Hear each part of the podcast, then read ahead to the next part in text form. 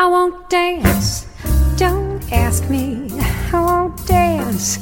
Don't ask me. I won't dance. Monsieur, with you. Olá, bem-vindos ao Simples Vinho, onde a gente desfruta toda a complexidade do vinho de forma simples, quase um bate-papo.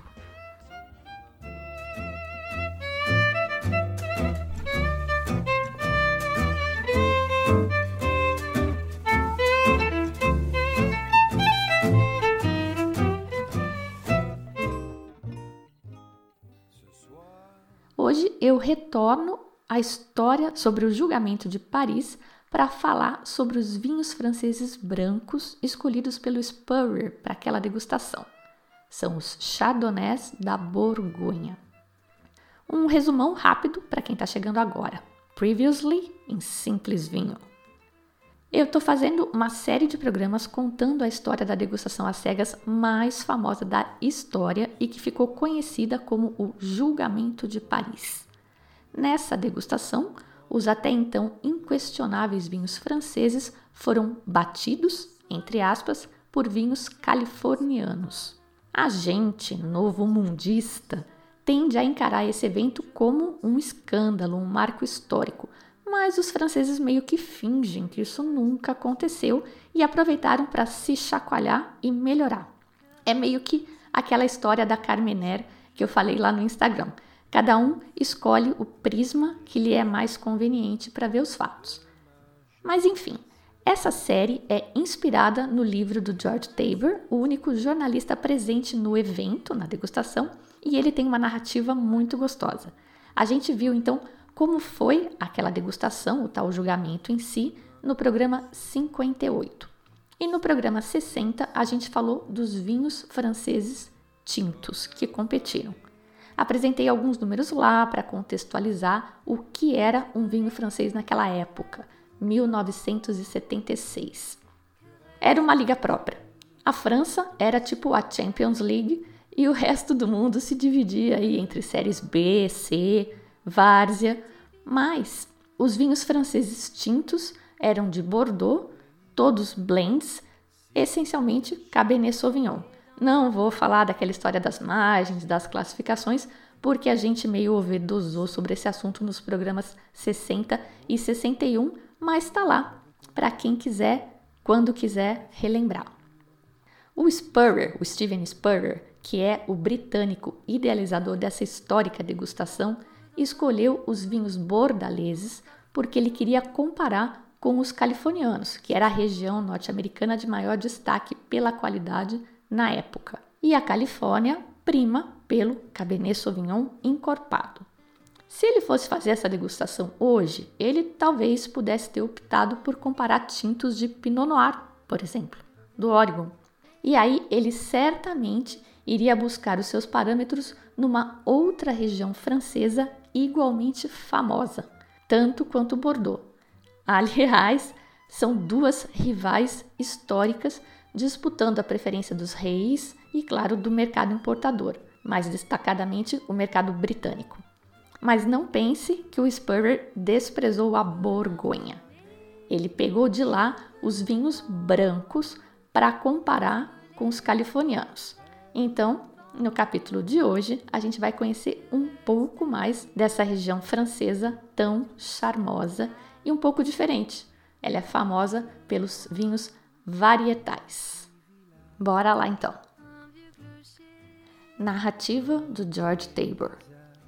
Os vinhos brancos mais badalados do mundo na época também eram franceses. Eles eram produzidos mais ao norte e praticamente do outro lado do país, numa região chamada Borgonha.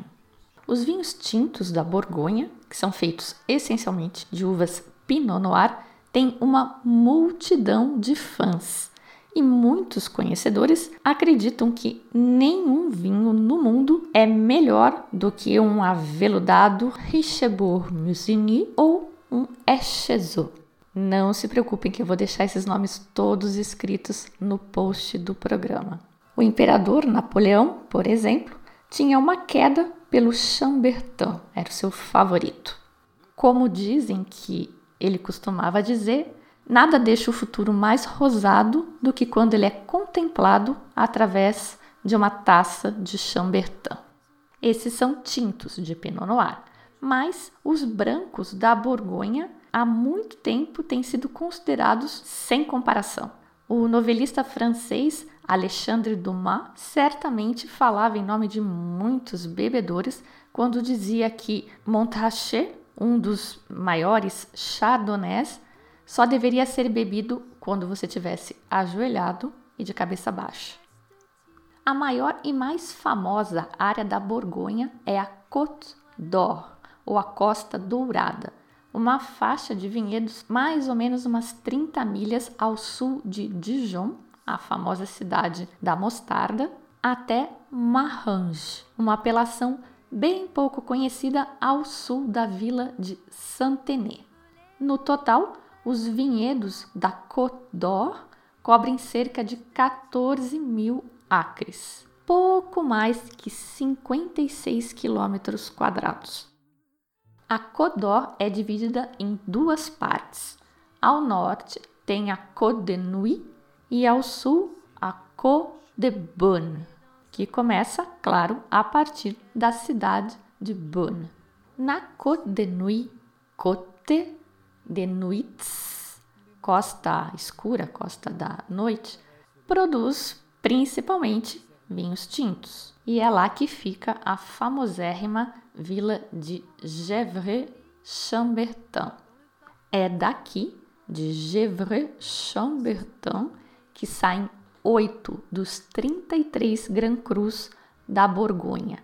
Grand Crus AOC é diferente dos Grand Crus Classés que a gente viu lá em Bordeaux. Bem diferente, aliás. Aqui na Borgonha é o local mesmo, é o terreno que é Gran Cru ou não é Gran Cru, não tem nada de Gran Cru Classé, que nem a gente viu lá em Bordeaux. Uma coisa bem mais normal, digamos. Já na Côte de Beaune, Beaune escreve Beaune, B-E-A-U-N-E, começa aí logo ao leste da cidade de Beaune, ela faz o dobro de vinho da Codenut e mais da metade é branca.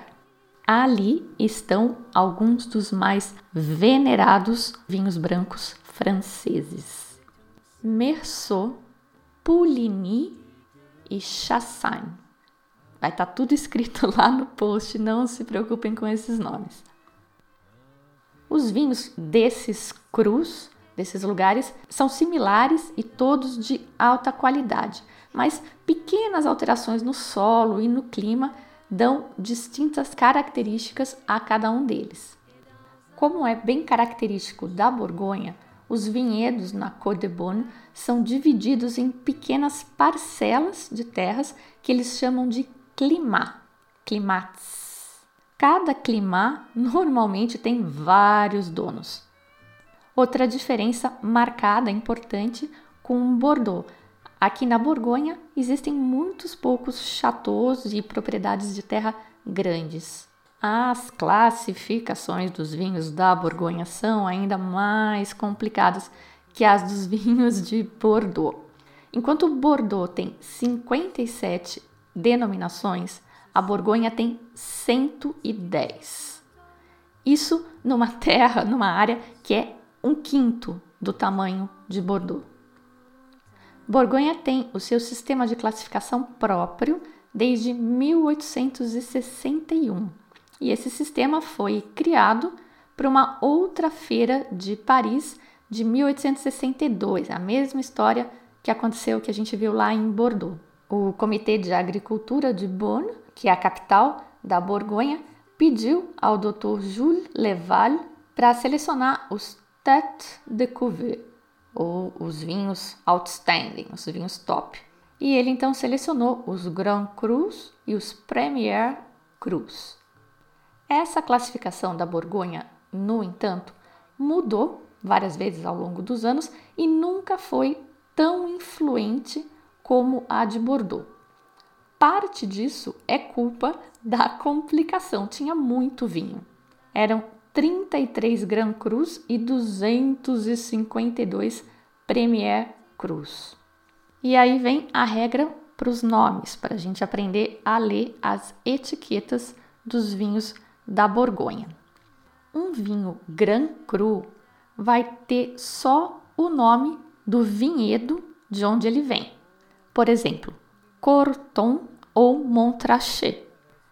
Já um Premier Cru, que é de uma qualidade ligeiramente mais baixa, vai ter tanto o nome da vila quanto do vinhedo de onde ele vem. E abaixo dele vem uma apelação de comuna. As comunas têm 45 apelações e elas usam o nome das vilas.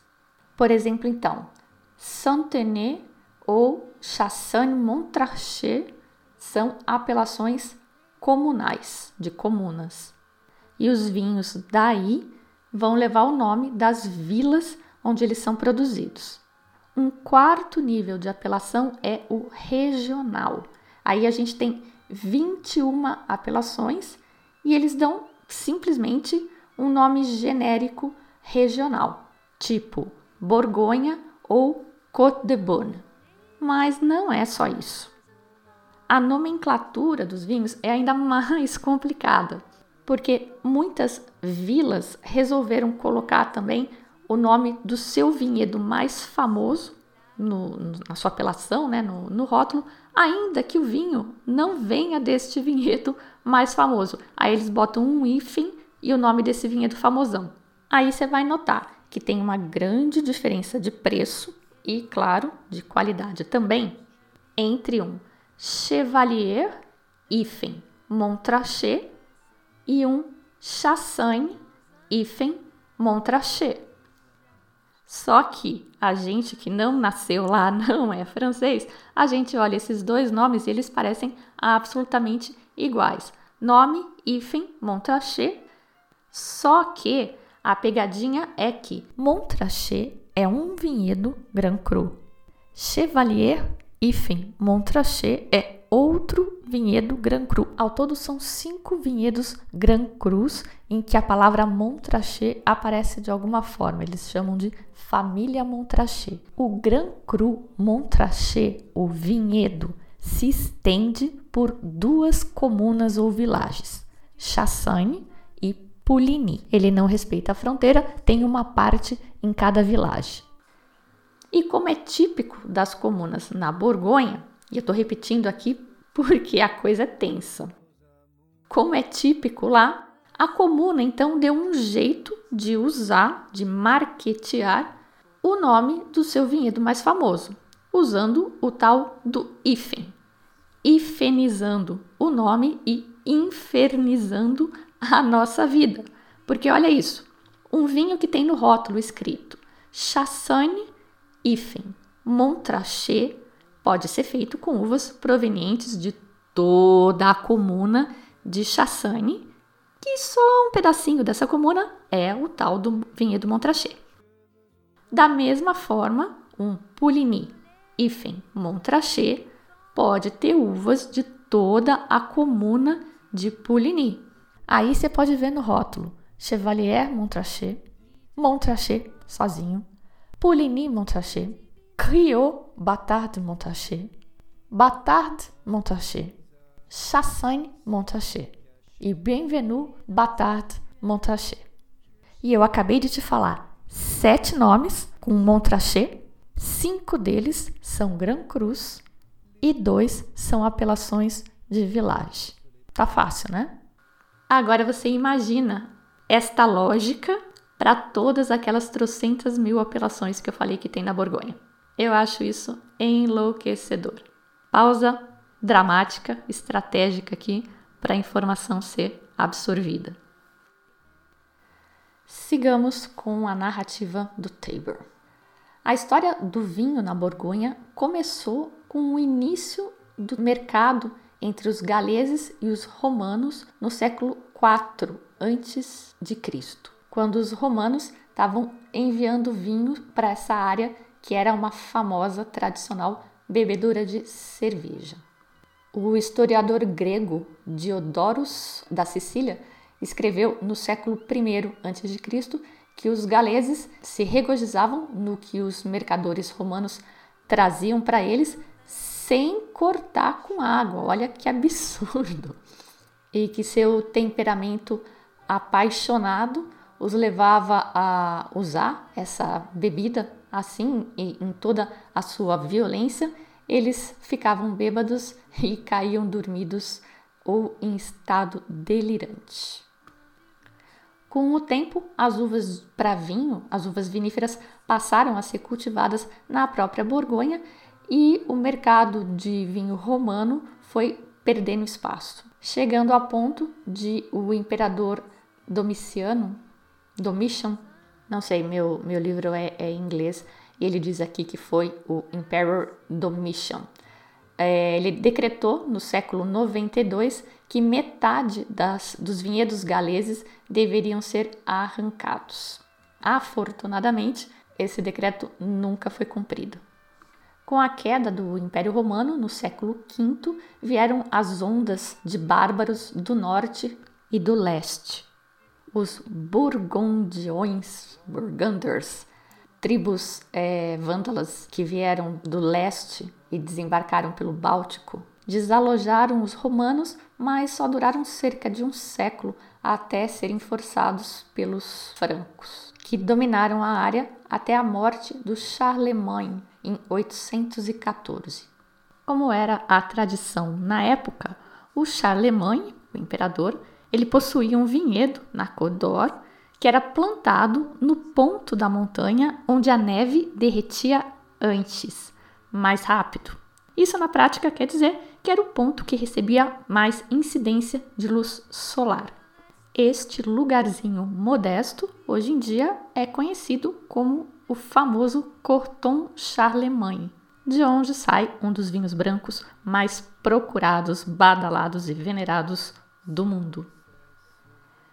Da mesma forma que os ingleses fortemente influenciaram os vinhos de Bordeaux, na Borgonha, quem dominou a viticultura por anos foi a Igreja Católica. Durante os séculos IX e X, a Borgonha foi um ducado sob a dinastia capetiana e também um bastião do cristianismo, com a fundação da Abadia Beneditina em Cluny e as abadias cistercienses em Citeaux e Clairvaux. O vinho era importante para as cerimônias religiosas dos monges e rapidamente se tornou a fundação da sua grande fortuna. Com o crescimento das abadias em tamanho e poder, também cresciam os seus vinhedos. A abadia de Citeaux, ao sul de Dijon, era proprietária do famoso vinhedo Clos de Vougeot, além de muitos outros. Os monges também foram responsáveis pelo desenvolvimento de técnicas de poda e outras técnicas de viticultura que se espalharam toda a região. Nos séculos 14 e 15, os duques da Borgonha encorajaram a produção de vinho e certamente se beneficiaram grandemente dos lucros dos seus vinhedos. Entre os muitos títulos que os duques se autodavam, se autodenominavam, estava o de Lorde dos maiores vinhedos do cristianismo. Em 1395, o duque Filipe o Audaz, Filipe II, determinou regras para governar os vinhedos da Borgonha. Ele limitou as plantações a Pinot Noir e Chardonnay e proibiu o uso de uma outra variedade local, a Gamay, que foi descrita como, entre aspas, como uma planta ruim e desleal. Essa regra, felizmente, não durou muito e hoje em dia a gente tem os famosos Beaujolais feitos de gamay. O Duque Felipe também se meteu a limitar o uso de fertilizantes e proibiu o uso de chifres, cascos e carcaças de animais. Conhece alguém que é fã dessas coisas? O Felipe estabeleceu ainda a poda severa dos vinhedos para limitar a produção de uvas e determinou tempos exatos para as colheitas. Um inspetor juramentado também confirmava a origem do vinho. Esses controladores e inspetores eram tão severos que até a esposa do Duque Felipe, a duquesa Marguerite de Flandres, que tinha o seu próprio vinhedo, ela teve negado o direito de usar nas suas garrafas o cobiçado B de Borgonha. A gente não sabe se o Felipe, se ele pudesse dar um filé mignon para o filho dele, ele dava, mas para a mulher parece que não dava não. Nepotismo zero. Quando a dinastia dos duques da Borgonha caiu em 1477, o rei Luís XI tomou para si muitos dos vinhedos e distribuiu o resto entre os amiguinhos. Mas a glória mesmo veio quando o médico personal do rei Felipe XIV prescreveu vinho da Borgonha como um remédio para Sua Alteza. E desde então, os médicos franceses vêm prescrevendo vinho como remédio para os mais variados males. Depois da Revolução Francesa, em 1789, os vinhedos, que eram propriedade das igrejas, abadias e dos nobres, foram confiscados e divididos em pequenas terras que foram então repartidas entre vários proprietários. Uma reforma agrária. Aí veio o sistema legal napoleônico que parcelava a propriedade entre todos os herdeiros, ao invés de permitir que tudo fosse herdado pelo macho mais velho da prole, que era o que determinava a lei de primogenia inglesa. Isso resultou em mais divisões, a ponto de a propriedade média hoje na Borgonha ser de só 15 acres. Isso são menos de 10 campos de futebol. E, lamentavelmente, uma das principais razões pelas quais os vinhos borgonheses são tão caros. Um exemplo concreto, o Clos de Vougeot, que é um vinhedo de vinho tinto de Pinot Noir, tem apenas 125 acres 8 proprietários. Ainda, por causa desta fragmentação insana, a técnica do produtor acaba tendo um papel até mais importante, ou pelo menos tão importante quanto o do solo e o do clima. E no final, acaba que vinhos com nomes muito parecidos são absurdamente distintos em qualidade e em preço. E quem nadou de braçada nessa peculiaridade local foram os negociantes, os negociantes, os wine brokers. É um sujeito que compra vinho de um monte de produtor diferente, mistura tudo, bota uma etiqueta com o seu próprio nome, sua marca e vende. Vocês certamente já viram por aí nos vinhos franceses, especialmente os mais econômicos, Jadot, Bouchard, Père Fils, e eles continuam ainda hoje muito fortes no mercado do vinho da Borgonha. Já no final do século XIX, a Borgonha também foi atacada e devastada pela filoxera e da mesma forma como aconteceu em outras regiões, como a gente viu em Bordeaux, por exemplo, a solução de enxertar as vides num pote-enxertos de vitis americana acabou com a infestação e salvou alguma coisa do lugar. Uma grande mudança que aconteceu na Borgonha após a Segunda Guerra Mundial foi a adoção de uma prática que nasceu e se popularizou em Bordeaux, que é engarrafar na própria propriedade. Ao invés de vender os vinhos bulk, né, a granel, vender para os negociantes ou em barris para os restaurantes, as casas mais prestigiadas começaram a fazer o engarrafamento no seu próprio espaço e a vender os seus próprios vinhos. O pioneiro na prática foi o famoso Domaine La Romane Conti, mas já pelos anos 1960, todos os grandes engarrafavam os seus vinhos na propriedade. E se o mundo tinha um vinho branco preferido em meados do século XX, era o Chardonnay da Borgonha. Os consumidores amavam a sua riqueza amanteigada e os viticultores de todas as partes do mundo tentavam imitar essa característica. Os melhores chardonnays da Borgonha têm um halo dourado na coloração e isso virou um padrão perseguido por produtores mundo afora. Muito bem, então, após essa breve introdução sobre a Borgonha, E é breve mesmo. A gente só falou da Codor porque foi daí que vieram os vinhos que o Spurrier selecionou para o julgamento de Paris. Assim como quando a gente falou de Bordeaux, a gente falou só do Medoc e depois eu fiz um programa mais completo um pouco. Não pensem que o assunto Bordeaux está esgotado, mas foi um programa mais completo um pouco que eu fiz na ocasião. Na Borgonha ainda tem, por exemplo, uma região muito famosa de Chardonnay, que é Chablis. Escreve Chablis. E que a gente não falou hoje. Ela fica ao norte da Côte d'Or. Mas enfim, esse programa é sobre os vinhos do julgamento de Paris. Então vamos a eles. O vinho francês branco melhor classificado no julgamento foi o Merceau Charme Rolot 1973.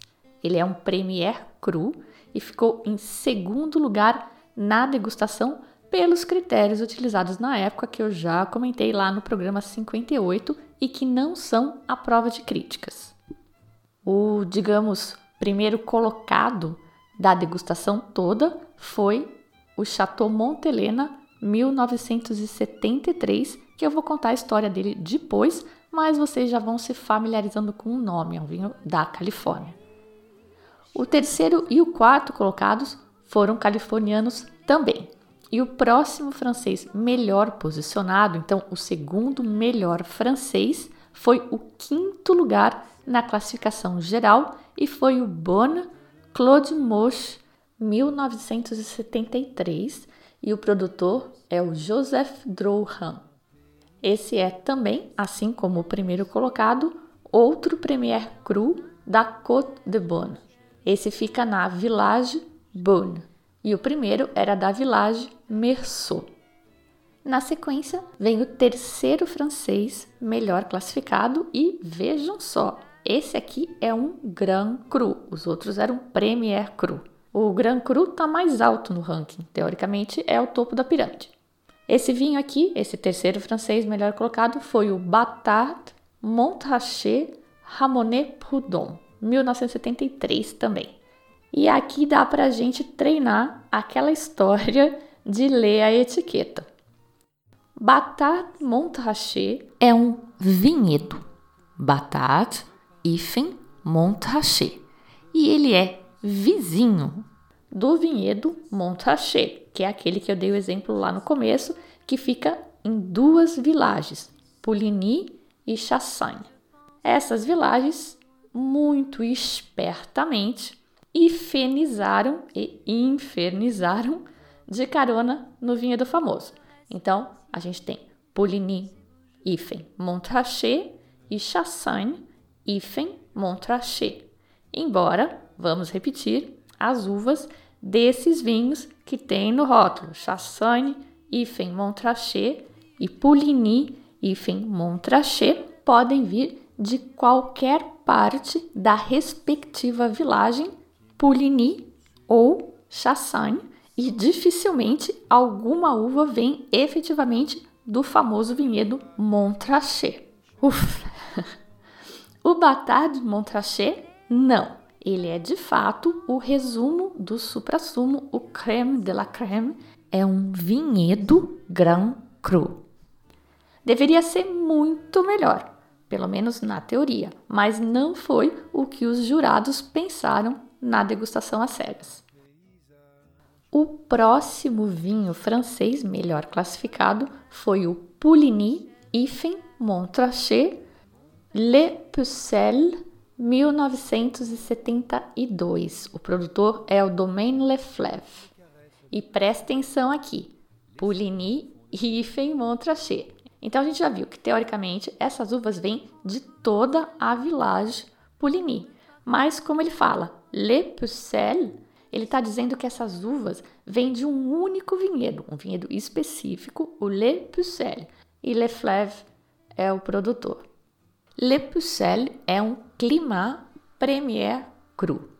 Climat é um termo novo por aqui, é tipo refinamento da noção de terroir. É uma área mais restrita, digamos, Não é simplesmente isso, tá? Mas se a gente for entrar nesta discussão hoje, este programa não termina nunca. Então guarda aí na cabeça e a gente volta a falar disso.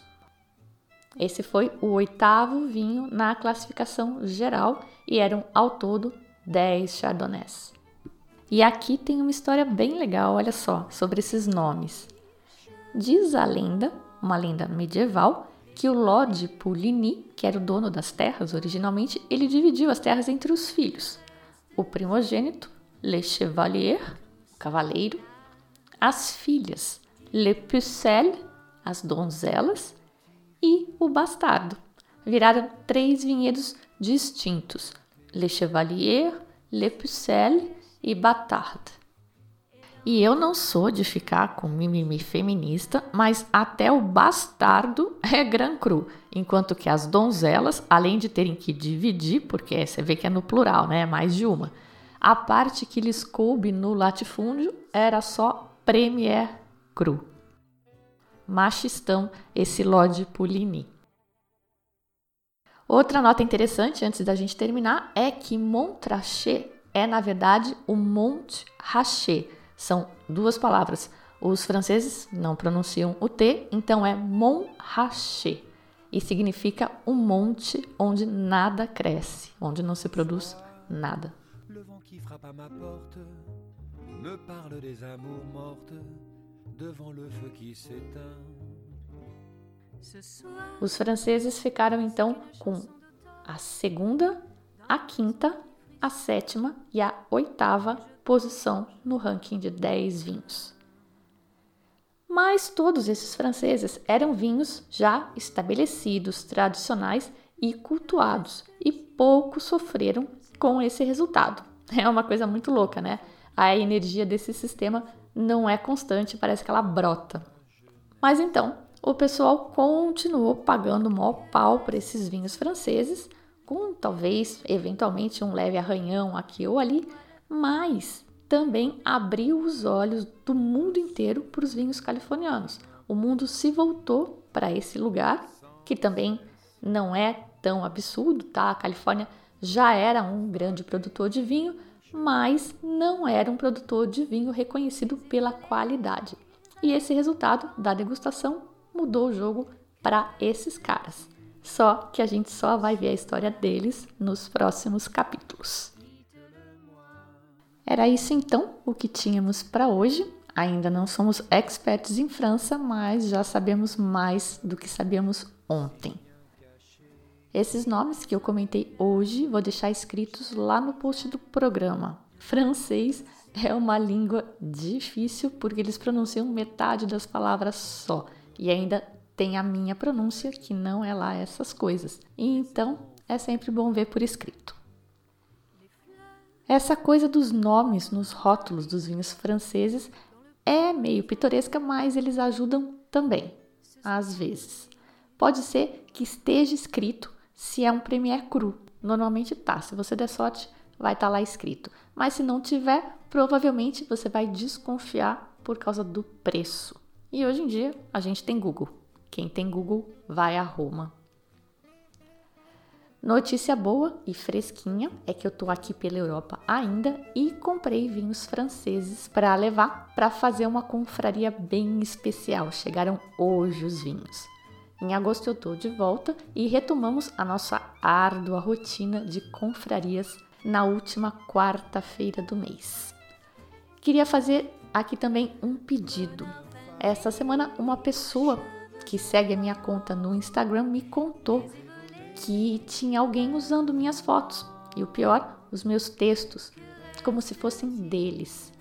Me sinto, claro, honrada que alguém tenha achado o meu conteúdo tão bacana que quis compartilhar. Mas também é chato, né? Porque já que eu não ganho dinheiro com isso, se eu não ganhar crédito também, nenhum parabéns, né? Magoei. Mas isso na verdade é um pedido para que vocês me avisem se virem coisas estranhas por aí, porque eu dificilmente vou ficar sabendo de outra forma. Não vou citar nominalmente a pessoa que me fez esse alerta, mas vou aproveitar o embalo para citar duas outras que me alertaram também, mas de uma situação mais legal: o Guto Nadari e o Diego Farias. A Wine South America, que é uma feira de vinhos que aconteceu em Bento Gonçalves no ano passado, publicou uma foto minha no perfil deles. A foto, na verdade, é deles, foram eles que tiraram, mas a imagem é minha. Foi modelete só, mas achei super legal e até reproduzi no meu perfil também. Obrigada ao Guto Nadari e ao Diego Farias, então, por terem me avisado. Não rolou cachê também nessa foto, essa vida de blogueirinha não é fácil, ainda bem que o podcast conta com o patrocínio da France Investimentos. E já tem ouvinte investindo com a França também, bem legal. É um ganha-ganha.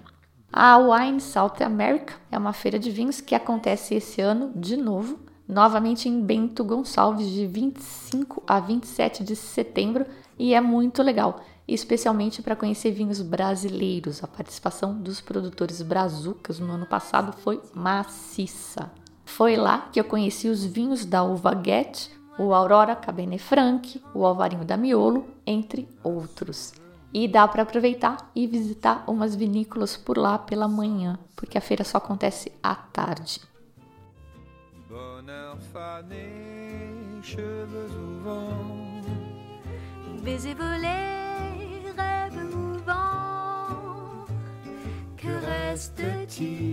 A música no programa de hoje, Que Reste-t-il de nos amour, é uma versão Gypsy Jazz da Avalon Jazz Band.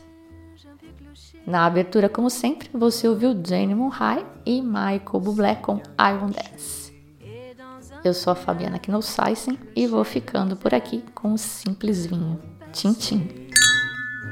Les mots, les mots tendres qu'on murmure les caresses les plus pures, les serments au fond des bois. Les fleurs qu'on retrouve dans un livre, dont le parfum vous enivre, se sont envolées.